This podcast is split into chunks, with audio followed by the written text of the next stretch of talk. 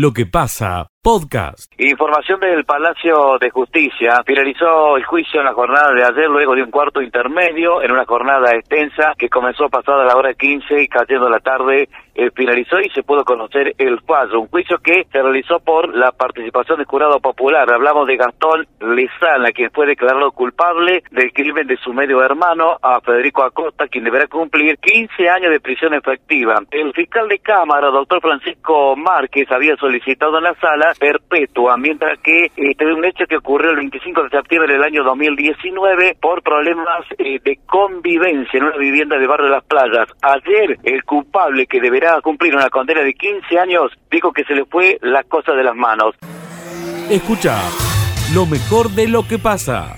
Otro día sin contagios de COVID-19 en la ciudad de Belleville. Se hisoparon 74 personas en el día de ayer, de los cuales dieron cero casos positivos. Este es un séptimo día sin contagios aquí en la ciudad de Belleville. Han quedado 20 personas como casos activos, cero altas, 131 personas fallecidas durante toda la pandemia. Y también el doctor José María Ruiz, director del hospital de Belleville y jefe del COE, dio cuenta de de que llegaron vacunas AstraZeneca y Sputnik V para aplicar en todo el ámbito del departamento. Serían un total de 1.200 dosis de AstraZeneca y 1.800 de Sputnik para Belville y todo el departamento. Escucha lo mejor de lo que pasa para hacer conocer cosas que se refieren a esta ciudad de la Carlota. Una población que justamente ayer comenzó a vivir la instancia religiosa que caracteriza a sus habitantes y es la veneración a Nuestra Señora de la Merced. Tres misas diarias en el templo principal marcan los oficios de la novena, preámbulo para el viernes 24, convocatoria principal que es la misa de las 15 horas. Ella contará con la presencia del obispo diocesano Monseñor Adolfo Armando Uriona. Hablando de la imagen de Nuestra Señora de la Merced que atesora el templo, cumplirá sus 284 años de llegada a la pequeña capillita levantada en su honor en aquellos parajes denominados de la Punta del Sauce. Escucha lo mejor de lo que pasa. Un nuevo hecho delictivo conmociona a Justiniano Pose en una semana con una seguidilla de distintos robos o intentos de robos de diferentes características como ya hemos venido cronicando en este informe. En el día de ayer, alrededor de las 8 de la mañana o minutos antes, un productor agropecuario salía de un hotel donde estaba desayunando con algunos amigos. En ese momento escucha un bocinazo de su camioneta y un auto que rápidamente sale de al lado de la camioneta rumbo a la ruta 3 hacia el sur, en sentido hacia Escalante. El hombre se da cuenta que lo están robando o que lo han robado y rápidamente sube a su camioneta y comienza a perseguir a los delincuentes durante algunos kilómetros. Allí nota que le habían robado un maletín que tenía en su vehículo. A unos pocos kilómetros los delincuentes arrojan el maletín por la ventanilla del auto. El hombre se detiene, allí encuentra encuentra el maletín abierto con sus papeles dispersos por el lugar, pero no estaba el dinero. De inmediato da aviso a la policía de Escalante y allí comienza el operativo de persecución que termina finalmente en Ucacha, donde fueron atrapados tres personas, dos hombres y una mujer oriundos de Villa Allende que se trasladaban en un Ford eh, Mondeo. Recuperaron una cuantiosa cifra de dinero. Escucha lo mejor de lo que pasa. A esta hora de la mañana en marcha la Jornada Nacional de Manilla. Hay un equipo en dirección a General Cabrera, donde es el epicentro de las deliberaciones para tratar de, bueno, de reflejar, de aprender incluso, como no, de lo que deja esta Jornada Nacional de Maní, que básicamente, Miguel, le explicamos a la audiencia, saben que el maní es un cultivo eh, diría yo, orgullosamente cordobés, más del 90% se implanta aquí en la provincia de Córdoba y casi el 100% del procesamiento del maní en la República Argentina se hace en la provincia de Córdoba, donde hay marcas señeras, empresas muy bien consolidadas y eh, lo importante es esta Jornada Nacional de Maní pone de relieve, eh, se hace más de, hace más de 30 años, y básicamente se van dando a conocer las investigaciones que hay en mm. torno a esta cadena de valor se van probando productos, se van probando manejos y todo esto se vuelca en una jornada técnica de altísima calidad mundial que es la Jornada Nacional de Maní. Bueno, esperamos reflejar todo lo que allí acontece, querido Miguel. Bueno, bueno, muchas gracias, José. Eh, gracias por esa actualización. Sé que están muy ocupados en todo agro, pero bien ocupados por el tema de la jornada láctea. es un infierno cómo viene eso. Que estaba, estuve revisando algunas cositas eh, para eh, ubicarme también yo, ¿viste? qué fantástico, tengo ganas de dejar la radio esos días y dedicarme a, participar. Y por qué no, digamos, yo, eh, te diría que vayamos diseñando, seguramente con la radio haremos cosas muy interesantes, porque no solo que estamos pensando en este mojón, con estos siete eventos que hemos plantado, sino también en el 2022, en que la Argentina y Villa María recupere una gran muestra lechera de dimensión internacional. Esa, que alguna vez, que alguna vez, José, y vos vean lo sabés, porque la historia se entreteje entre diferencias eh, de criterios y de posiciones y de intereses. Alguna vez esta ciudad iba a ser sede de una mercoláctea, no pudo, eh, por eso que he mencionado, pero ustedes han sentado un mojón que va camino a eso y mucho más amplio. Lo veo con un gran futuro. Bueno, muchas gracias y esperamos estar también a la altura de la historia de Villa María, de lo que evolucionó Villa María. Mm. Sin ninguna duda es la cuenca, que como cuenca, concepto de cuenca es que hay tambos e industrias asentadas, es de las más importantes de la República Argentina, junto con la de la cuenca central de Santa Fe. Así que, bueno, eh, ojalá que se plasme esto, porque también es la posibilidad de, de, interpelar consumidores, de garantizar que los lácteos sigan formando parte de la mesa de los argentinos, Miguel. Un datito final, el precio de la leche. Ayer el Siglea dio a conocer el precio de la leche de agosto que se está pagando ahora, Miguel. Aumentó un 1,1%. Bueno. El precio, entonces, ahora para que quede un poco plantado, así cuando uno le pregunta a bocajarro, es de 32,51. Precio promedio nacional de la leche en la República Argentina con una banda de eh, rango de precios, estoy refiriéndome, ¿verdad? En la provincia de Buenos Aires de 33,43, que es el precio más alto que hay, y el precio más bajo es eh, la provincia de Córdoba con 31,71. Escucha, lo mejor de lo que pasa. Esto lo habíamos comentado en la jornada de ayer, en horas de la tarde. Eh, hay un grupo de amigos, de padres en realidad, que han llegado aquí a la puerta del Palacio de Justicia para ser mucho más claro en la vereda de tribunales donde están colocando eh, juguetes, reclamando por los hechos de abuso sexual infantil que han ocurrido aquí en la ciudad de Villa María. Los niños no se tocan, tengamos eh, detengamos el abuso, eh, fiscal Silvia Maldonado, nos cansamos que nos tome el pelo y siga abusando de nosotros, riéndose en nuestras caras. Bueno, eh, sigue llegando más gente que ha venido también de la región en esta movida que han comenzado a través de las redes sociales y ahora lo hacen aquí manifestándose algún tipo de atención donde los hechos han ocurrido. está por aquí con nosotros Micaela Arroyo. En gusto saludarla. Buen día, buena mañana. ¿Qué dice? ¿Cómo le va? Buen día a todos. Eh, muchísimas gracias a ustedes por estar presentes en esta convocatoria optamos por hacer una iniciativa pacífica en la cual cada persona que se sienta parte y que quiera apoyar a las víctimas y familiares que están atravesados con el abuso sexual infantil, adolescencia y también adultos que han sido atravesados por una violación, suben en sus redes sociales la foto de un juguete con el hashtag BM contra el abuso. El que quiera presentarse acá en tribunales, estamos acá. Esto es silencioso, es pacífico, vamos a intercambiar carteles.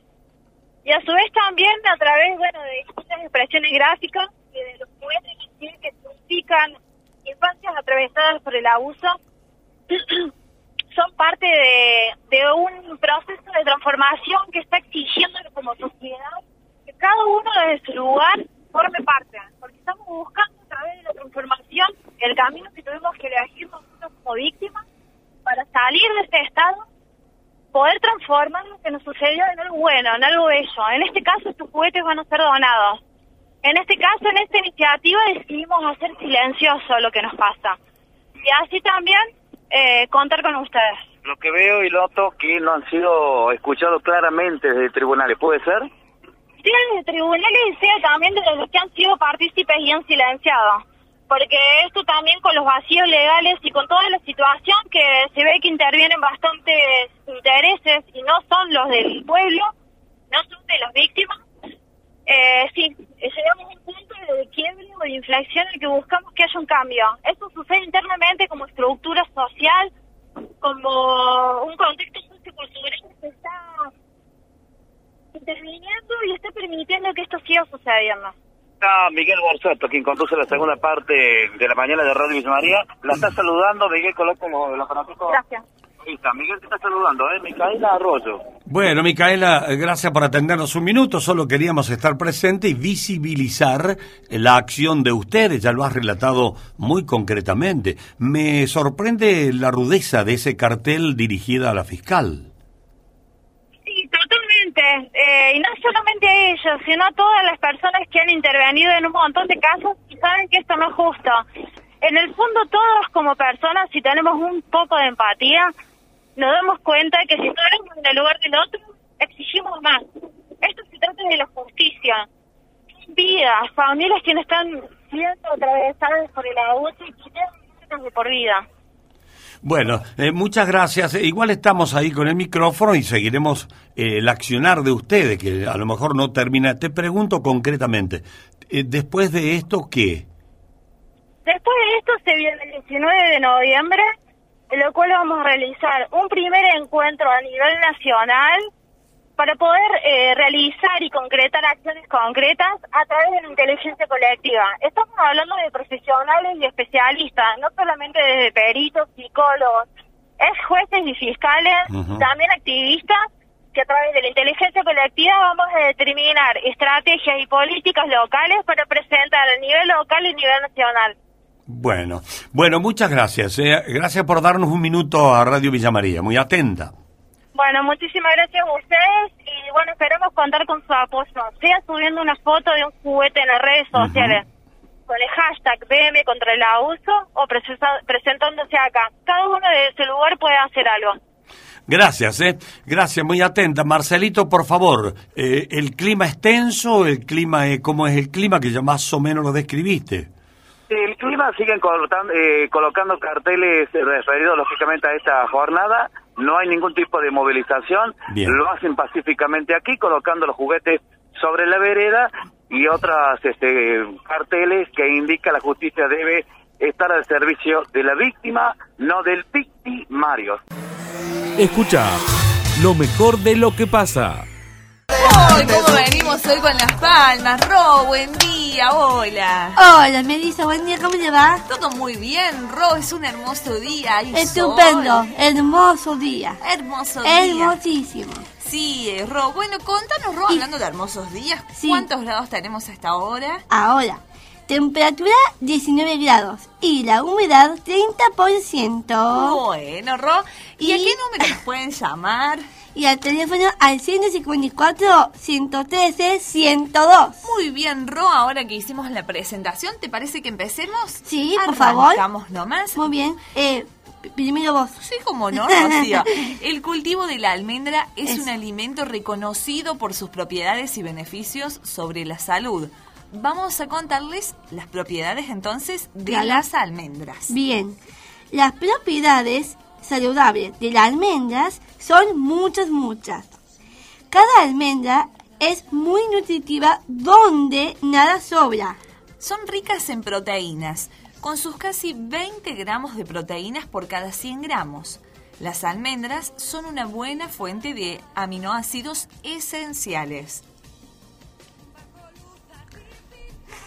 30 gramos. 30 grados, perdón, me estoy medida colgada. 30 grados de almendras cubre el 9%, el 9 de las necesidades diarias de calcio, el doble que la leche en el mismo peso. Asimismo, esos 30 gramos de almendras proporcionan al organismo el 15% del magnesio necesario al día y el 17% del fósforo. La misma cantidad también cubre el 11% de las necesidades diarias de manganeso, el 4% de, de zinc y el 10% de hierro. Vitamina E, antioxidante, otra de las propiedades de las almendras es su poder antioxidante. Buena parte de este efecto se debe a la vitamina E. 30 gramos cubren nada menos que el 63% de las necesidades diarias. Valiosa fuente de nutrientes para una dieta sana y equilibrada. Su aporte en calcio la hace indispensable en la dieta de las personas mayores. Así ayuda a tener huesos muy fuertes. La almendra en la cocina, Ro, también. Sí, o crudas, crudas, o tostadas, enteras, fileteadas o molidas. Son un excelente recurso para elaborar recetas saludables. Se destaca por su delicado sabor y textura mantecosa. Qué rico. Sus Uh. usos van mucho más allá de la repostería. Claro. Se trata de un ingrediente que aporta refinamiento y delicadeza a cualquier plato. La harina de la almendra es genial para espesar un caldo demasiado líquido, facilitar la emulsión de una sola o eh, de una salsa o elaborar croquetas. Muy bien, Ro, entonces contándole a todos nuestros oyentes que bueno que está esto de la, de la almendra y las propiedades que tiene. Ro, ¿a Sí. quién le mandamos saludos hoy? Como siempre, Melissa, a quienes nos escuchan, un abrazo enorme a toda gente. Bueno, le mandamos un abrazote a través de la radio. ¿Y con qué nos vamos, Vamos hoy? con Valeria Lynch, que gana de no verte nunca más. Chao, Ro. Chao, Meli. Escucha lo mejor de lo que pasa. Qué gran orgullo. Pelusa, ¿cómo estás, querido? Buen- bienvenido a la radio. Hola Miguel, ¿cómo estás? Bueno, loco, mirá, si todo el mundo te tiene de acá para allá, deja que fluya y chao. Deja que fluya, está muy bueno eso. Eh, Viste como en los bailes. Si todo el mundo te pide, te piden, te piden, te piden, ¿vos qué hacer en el escenario? Deja que fluya. Es así.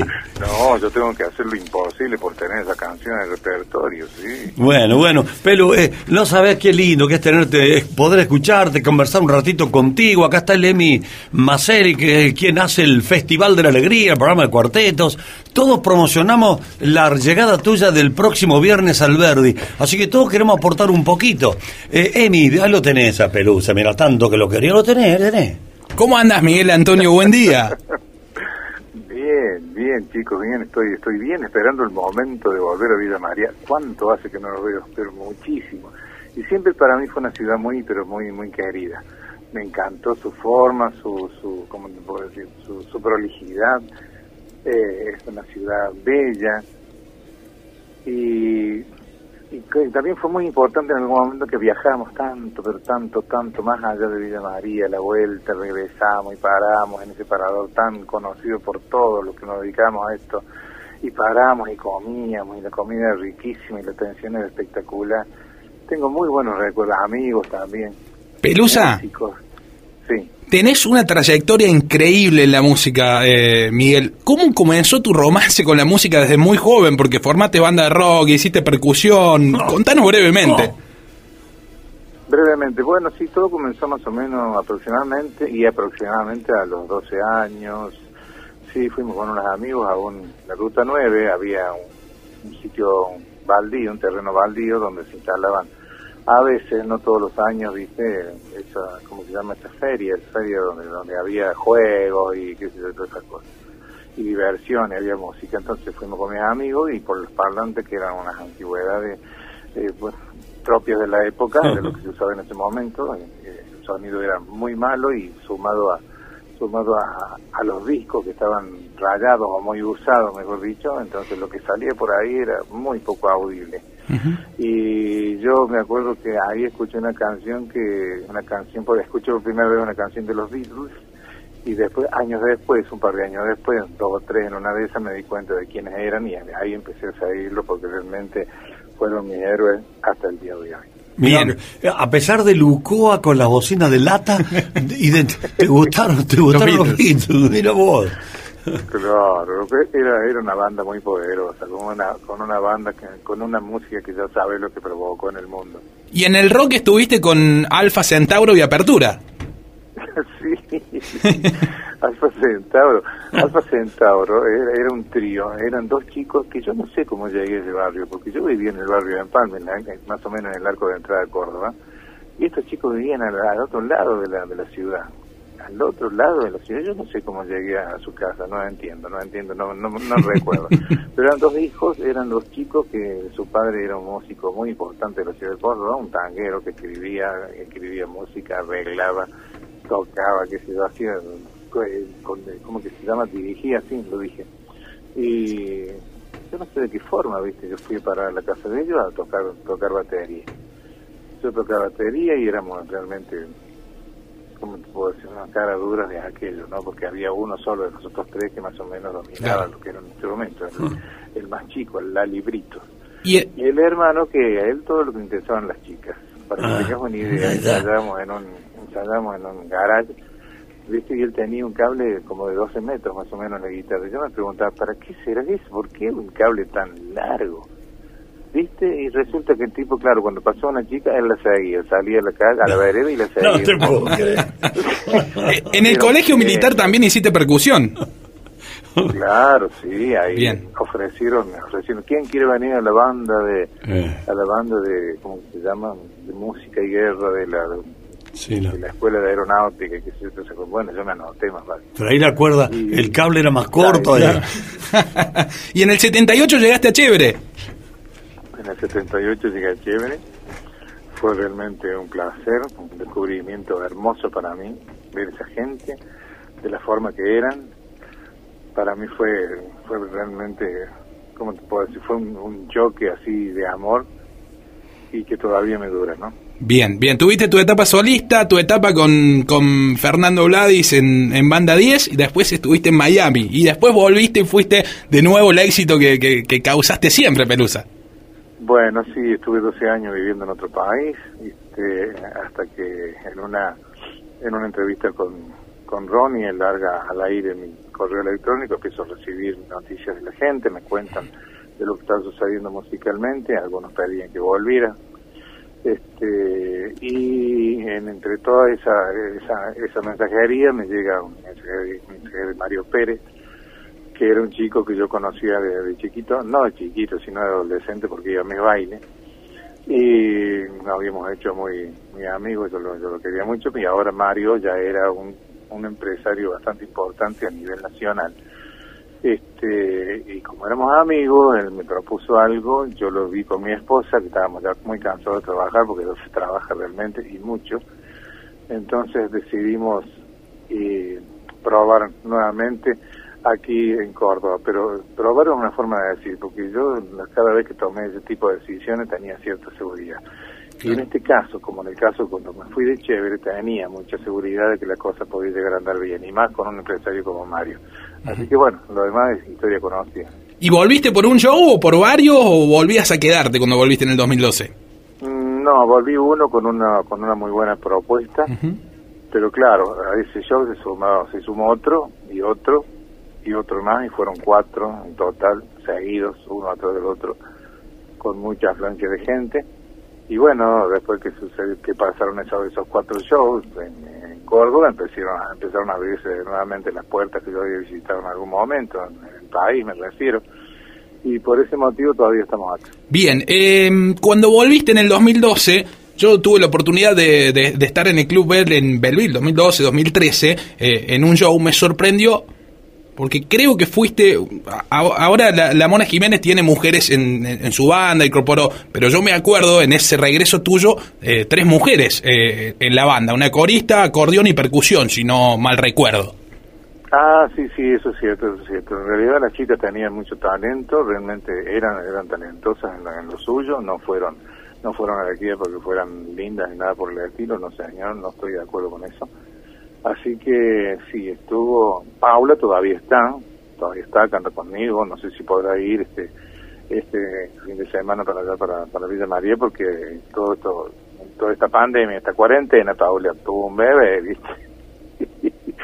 no perdió el tiempo, Paulita, y tiene un bebé y bueno, tiene que cuidarlo, ¿viste? Así que todavía muy chiquito y no sé si va a poder ir, pero vamos a hacer todo lo posible porque es muy requerida, en los lugares donde nos presentamos aparte una chica muy simpática, muy humilde y canta muy lindo. Bueno, y las otras dos chicas eran Laura en batería, Laura Repesa, que ahora está, está ensayando un streaming con la Mona para presentarlo en octubre, y, y José, Josefina, Josefina que hacía percusión, hacía congas. Así que sí, fueron fueron chicas muy, pero muy importantes. Ah, también estuvo Mumi en el acordeón en su momento. Bueno, Mumi decidió dejar la orquesta porque que tenía otras propuestas que más personales, más, más dueña iba a ser ella. Entonces dejó la banda, pero la gente la amaba, realmente la amaba, la quería muchísimo y la elogiaba cada vez que cada vez que escribían un mensaje o un comentario. Sí, aportaba mucho, mucho al, al show. eh, Miguel, ¿Cómo, ¿cómo es ahora la adaptación en medio de la pandemia a tu show? ¿Con, con, con lo musical, con los músicos que venís? ¿Cómo lo conformás? Bueno, nosotros desde antes de la pandemia desde antes de la cuarentena tenemos dos formaciones en la banda. Una es la banda grande, donde tocamos en clubes grandes, en eventos importantes, eh, festivales, por ejemplo, incluso todas esas cosas, ese tipo de cosas. Y después tenemos un formato más pequeño, que es donde tocamos en lugares más íntimos, ¿no? Hacemos íntimos, lo que llamamos íntimos. Este, este último formato nos sirvió muchísimo porque llegó un momento en que tuvimos que salir a tocar muy pocas personas en el escenario, entonces es lo que estamos usando hoy, ahora. Posiblemente creo que esta semana vamos a estar en un club grande que se llama Las, Las Palmas, aquí en la ciudad, en la ciudad de Córdoba, y eso ya va a requerir que la orquesta vamos a tener la, la posibilidad, porque va, va a haber más gente que en un íntimo, de poder llegar llegar a llevar posiblemente posiblemente la banda completa. Pero a Villa María vamos somos cinco personas. Bueno, bueno, bueno. Linda charla con el tocayo, con Pelusa. Eh, Mm. Querido Pelusa, tanto el Emi como yo, como los compañeros que estamos en la mesa acá, nos regocijamos. Es un placer escucharte y esperarte que el viernes eh, llenes el verde y todo el mundo salga feliz con la música tan linda que haces, ¿eh? Bueno, te agradezco muchísimo, este Miguel, te agradezco muchísimo tus, tus palabras. Este, eh, a Dios gracias, tenemos un repertorio bastante importante, bastante cuantioso, digamos. Bueno, ya, ya sabes, se debe a, a mi paso por Cheve, a mi paso por Fernando Vladi, a mi paso por Los Buenos Muchachos y, y a toda mi, mi parte, lo que hice como, como solista, que fueron, que fueron muchos discos. Así que tenemos un repertorio que, que podemos llegar a entretener mucho a la gente. Bueno, y si ellos se divierten, imagínate, nosotros también nos divertimos, nos divertimos, muchísimo. Perdón, así me levanto y si tengo la lengua dura. Y más en estos tiempos que hace falta, eh, Pelusa. ¿ah?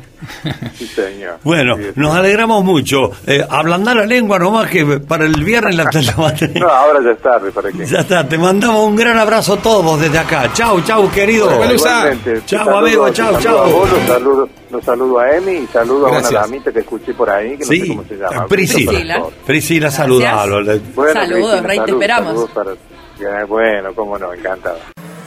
Escucha lo mejor de lo que pasa. Fernanda Cuesta y, y su compañero Cristian Figueroa que van a estar representando a Córdoba allá en Buenos Aires. Quiero saludarlos, no sé si está Fernanda sola, están los dos. Están ambos, ¿verdad? Ambos. Por ambos. ahora, por ahora estoy yo sola. ¿Cómo estás, Miguel? Muy Hola. buen ¿Qué- mediodía. ¿Qué tal. Fernanda? ¿Cómo nos íbamos a perder la oportunidad de conocer que ustedes van y que nos van a representar? Contanos cómo se preparan, por favor. Bueno, te comento. Yo, junto a mi compañero Cristian Figueroa, él en este momento está en Cosquín, yo en Córdoba Capital, y justo me, me están agarrando mientras preparo la valija y veo qué me voy a poner para todos esos días que dura el Festival y Mundial de Tango, que tanto lo estamos esperando eh, todos los bailarines y bailarinas de la provincia, del, del país y del mundo, ¿no? Sí, sí. Sobre todo después de tanto tiempo de en el que el tango, bueno, sufrió como todo el arte en general, todas las manifestaciones artísticas sufrieron eh, los estragos de esta pandemia que bueno, vamos a tener un mundial con protocolo. Qué lindo. Bueno, estamos muy entusiasmados porque eh, Fernanda y Cristian los conocemos como eh, baluartes importantes y genuinos representantes nuestros. Estamos orgullosos, ¿viste? Como si mandásemos a Messi al Mundial. más, más o menos una cosa así. Sí, No sé. ¿y cómo? No, Fernanda, en serio, en serio. ¿Y cómo se preparan? ¿Qué, qué? Una, eh, son dos temas. ¿Cómo es prepararse para un Mundial de tangos? Bueno, le- le- les cuento un poco cómo es. El mundial se se constituyen dos categorías. Tenemos el mundial vinculado a tango escenario y también a tango salón. Tango salón, tango de pista. En ese vamos a participar nosotros, en esa categoría, tango de pista, y consiste en un baile eh, que es improvisado, ¿sí? Nos ponen tres tangos y en ese momento vamos a ser evaluados. La primera instancia es la clasificación que se hace el 18 y 19 de septiembre, es por eso que nosotros salimos esta noche rumbo a Buenos Aires. Entonces, tenemos la clasificatoria 18 y 19, ahí las parejas, todas las parejas son evaluadas Mm. por 10 jurados de, de allá desde de Buenos Aires. Entonces, bueno, quienes pasan esta instancia clasifican para ingresar a la semifinal que es el 22 de septiembre. Bien, permitime una curiosidad, Fernanda. De tu relato, rescato, decir, vos decís, nos ponen tres tangos. ¿Esos tangos los eligen ustedes o se los No. ponen de prepo nomás? No, es aleatorio, es a- ahí está el desafío, que Ah. el tango salón, el tango de pista, el tango que bailamos en la milonga, es un tango que se caracteriza por ser improvisado, ¿sí? es en el momento, entonces es como sacar una, una radiografía de ese momento, Mm. cómo estamos en ese momento, cómo lo, lo interpretamos, y son tres tangos, se utilizan tres orquestas bien diferentes, se busca algunas eh, predominantemente melódicas, otras rítmicas, y bueno, y ahí es el momento en el que tenemos que dejar todo, básicamente. Claro. Quiere decir que vos, ustedes, vos con Cristian pueden practicar con, con cualquier tango, chirusa, la comparsita, con el que sea, tinta roja, pero ahí te aparece otro. Claro que sí, justamente por eso es uno de los desafíos, Miguel, esto de no saber qué va a tocar, no saber si te va a tocar un tango que te gusta o no, que, que tenés más pensado, más escuchado o no, es una sorpresa.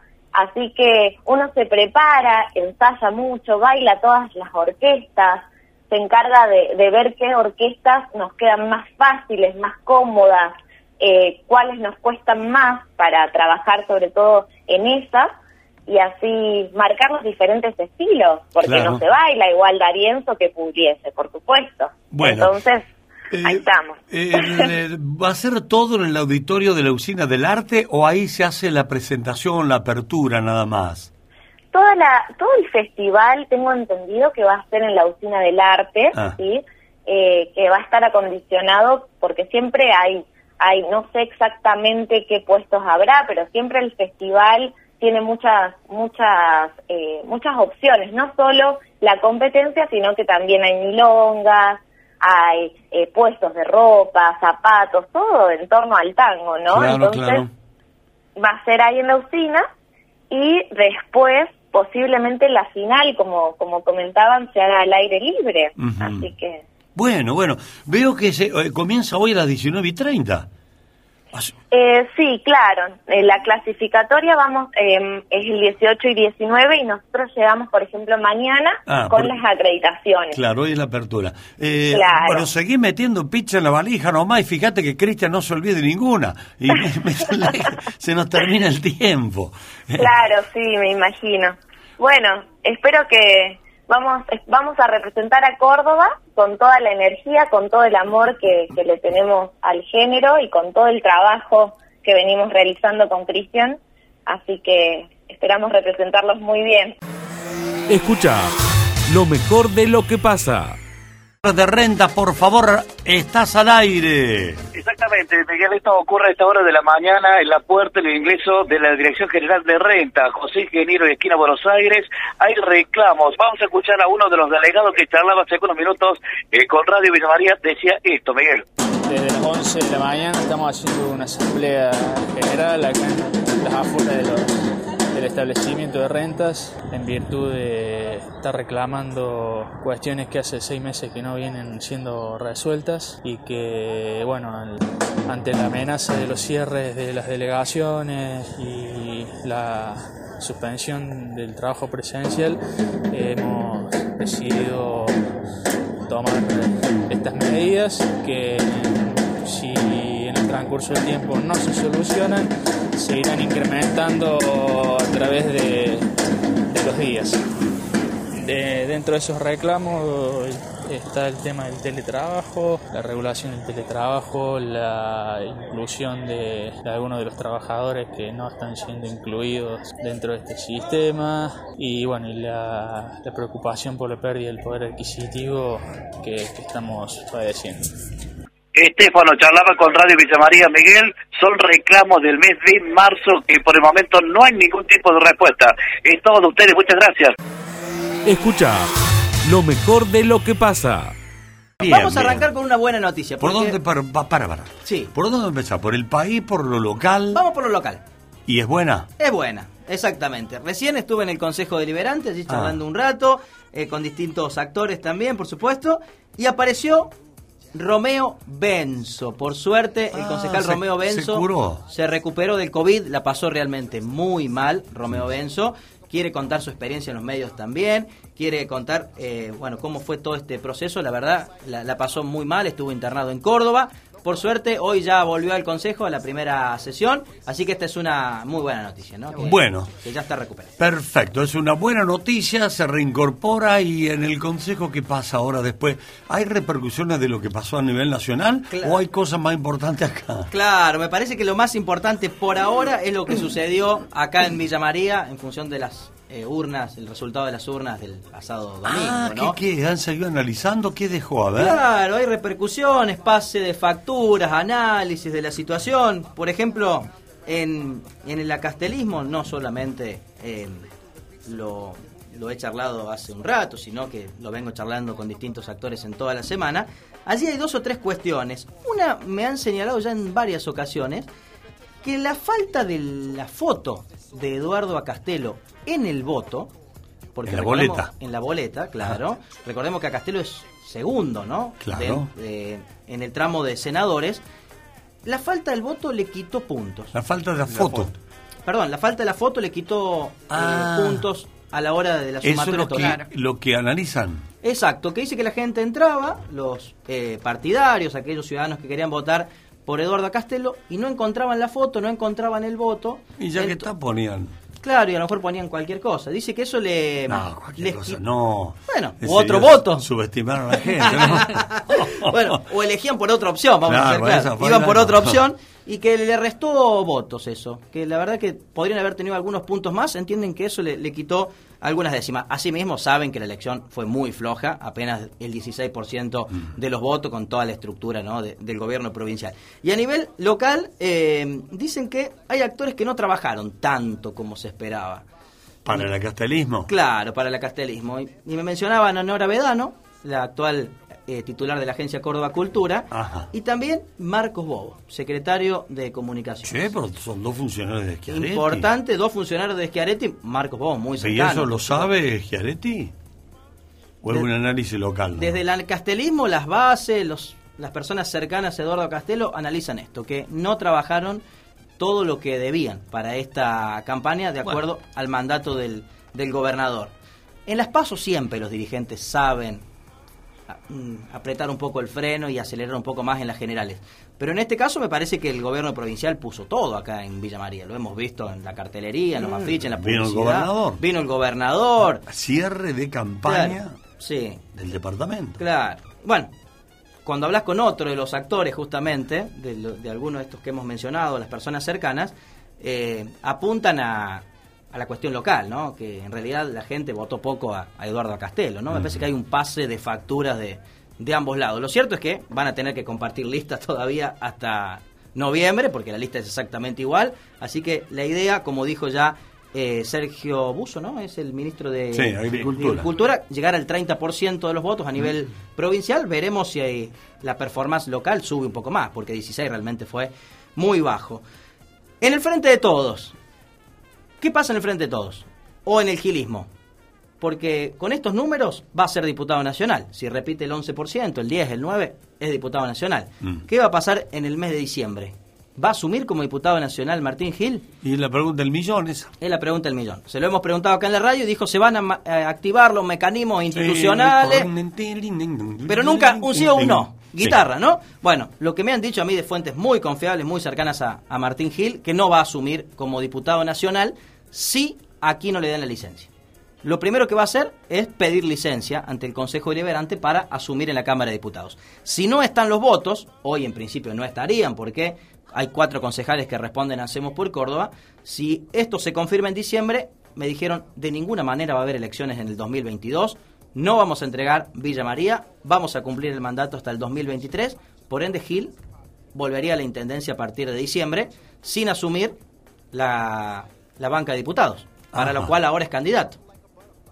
Sí, sí, sí. O sea, la gente va a votar a alguien que no va a asumir, tal vez. Y esa es la cuestión. Martín Gil me parece que tendría que ser claro en ese sentido. ¿Qué va a pasar eh, si llega como diputado? ¿Va a asumir la banca o no la va a asumir? Me parece que esa respuesta la tendría que dar antes de las elecciones, ¿no? Mm. Bueno, y no está en condiciones hoy, me parece, de dar esa respuesta. Por eso las esta respuesta, ¿no? De activar los mecanismos institucionales. Bueno, eso es, esta es una, una cuestión. Fuentes muy cercanas me dijeron que no va a haber elecciones en 2022 de ninguna manera y que si no hay licencia, retornará a la Intendencia para cumplir el periodo. Sí, porque no le van a dar los votos para que haya licencia. No le van a dar los votos para que haya licencia. Y además, si hay elecciones, nadie tiene la seguridad que el actual oficialismo pueda revalidar en las urnas. Creo que nunca la tuvieron esa certeza porque si no hubieran convocado elecciones antes. Pero Miguel, eh, sorprende que se piense de esa manera cuando se sabía que si era candidato a diputado y llegaba a asumir o, o ganaba y era electo, no podía pedir licencia en Villa María. Lo que pasa es que en un momento el acuerdo o la relación entre Castelo y Gil estaba mucho mejor. Después se, se rompió bastante y ahora me parece que por ese lado, Diego. Sí, En ah, ese sí, momento, en ese momento es como que tenía los votos para que le votasen licencia de nuevo. Mm. Y ahora Pero yo Hoy parece más difícil. no se permitía, No es digamos, imposible, digamos. Yo- no es yo- imposible yo nunca. todavía sí, no. Claro. Yo todavía, discúlpenme mi escepticismo, pero yo no doy por cerrado No, nada. no, tampoco, para nada. Falta medio septiembre, todo Sí. octubre. Las elecciones, hay que ver cómo trabajan para las elecciones de Noel. El golpe fue muy duro, tanto para Gil como para Castelo. Hay que ver qué hacen. Por ahí se sonríen, se cierran un ojo y Bueno, ¿Qué Martín, es? Martín también en este momento está eh, siendo parte del gobierno nacional como secretario de Obras Públicas de la Nación, porque es funcionario nacional y es uno de los hombres de Catopodis, Catopodis de confianza del presidente Alberto Fernández.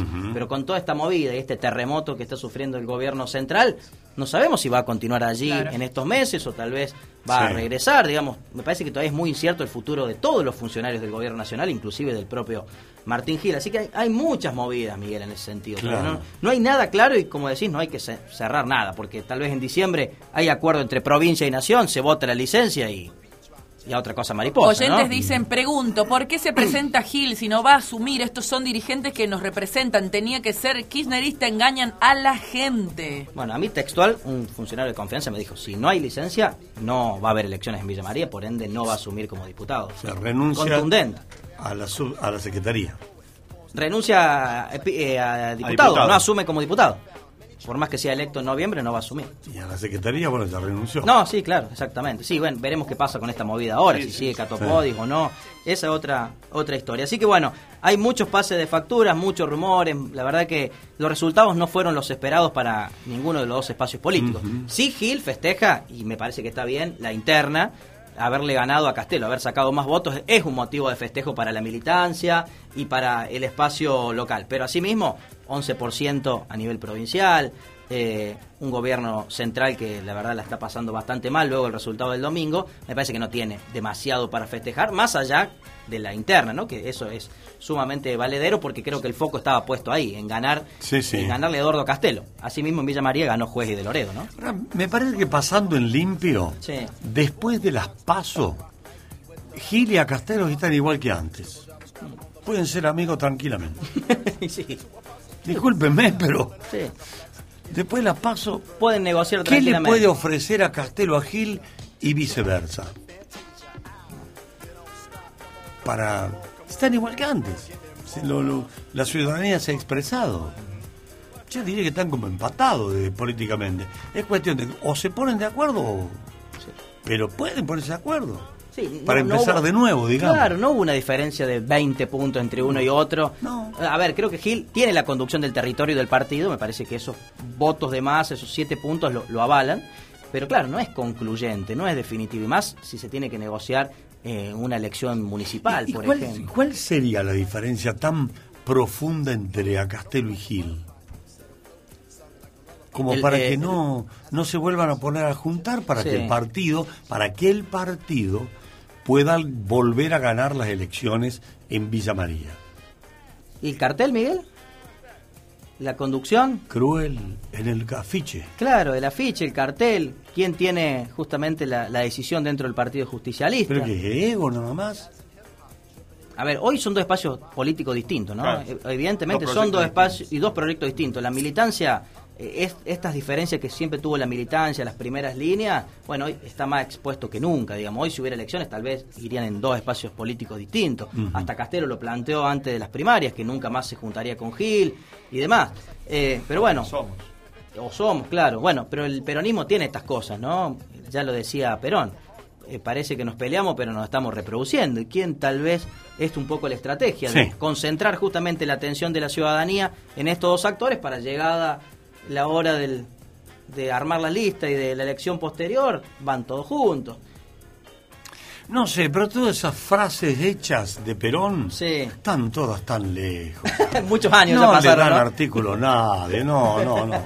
Muchachos, son axiomas, nada más eso. Sí, son axiomas, No, exactamente. no pasa más nada. Lo cierto es que ha dejado mucho ruido la elección del pasado domingo. Mucho que- ruido. pero fíjate lo que estamos viviendo Claro, a nivel nacional. Si, si, si Perón estuviera vivo, pero...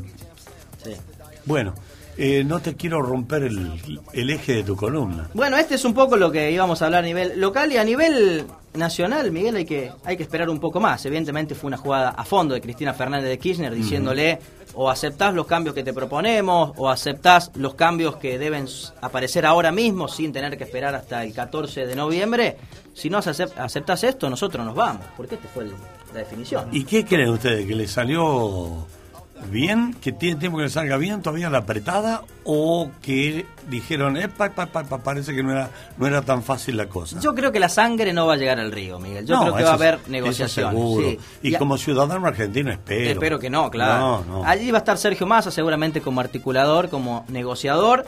Eh, el presidente va a tener que ceder algo, también la propia presidenta, pero claro, en estas, recién lo decíamos en la radio también a la mañana temprano, si fuera una empresa, la socia mayoritaria de esta empresa es Cristina Fernández de Kirchner, ¿no? Ujú. Quien armó el frente de todos y que tiene el mayor caudal de votos. Pero asimismo no tiene el 51% de las acciones como para imponer las definiciones. Tiene que negociar con Massa y tiene que negociar con el Mm. propio Alberto Fernández. Y, y expuso en la faz pública lo que muchas veces pasa en la faz privada, ¿no? Eh, esta vez lo expuso y le tiró la renuncia de todos los funcionarios que le responden para que disponga qué va a hacer. Entonces, eh, yo creo que van a llegar negociaciones y van a tener que encarrilar el rumbo. Y por último, hay dos cuestiones. ¿Qué es lo que plantea Cristina Fernández de Kirchner a esta hora? Las elecciones de noviembre ya están perdidas. No hay forma de recuperarlas. ¿De eso está convencido Cristina? Sí, de eso está Ah, convencida. bueno, entonces. Que las elecciones de noviembre no hay forma de recuperarla y que hay que cambiar ya el gobierno para llegar con posibilidades al 2023. Claro. Alberto Fernández cree que sí, que se puede recuperar un poco el caudal de votos y al menos empatar o mejorar un poco la performance en noviembre. Para gobernar mejor de los dos años que quedan. Exactamente. Martín, ¿crees que Alberto Fernández se está plantando por primera vez, como he visto algunos titulares?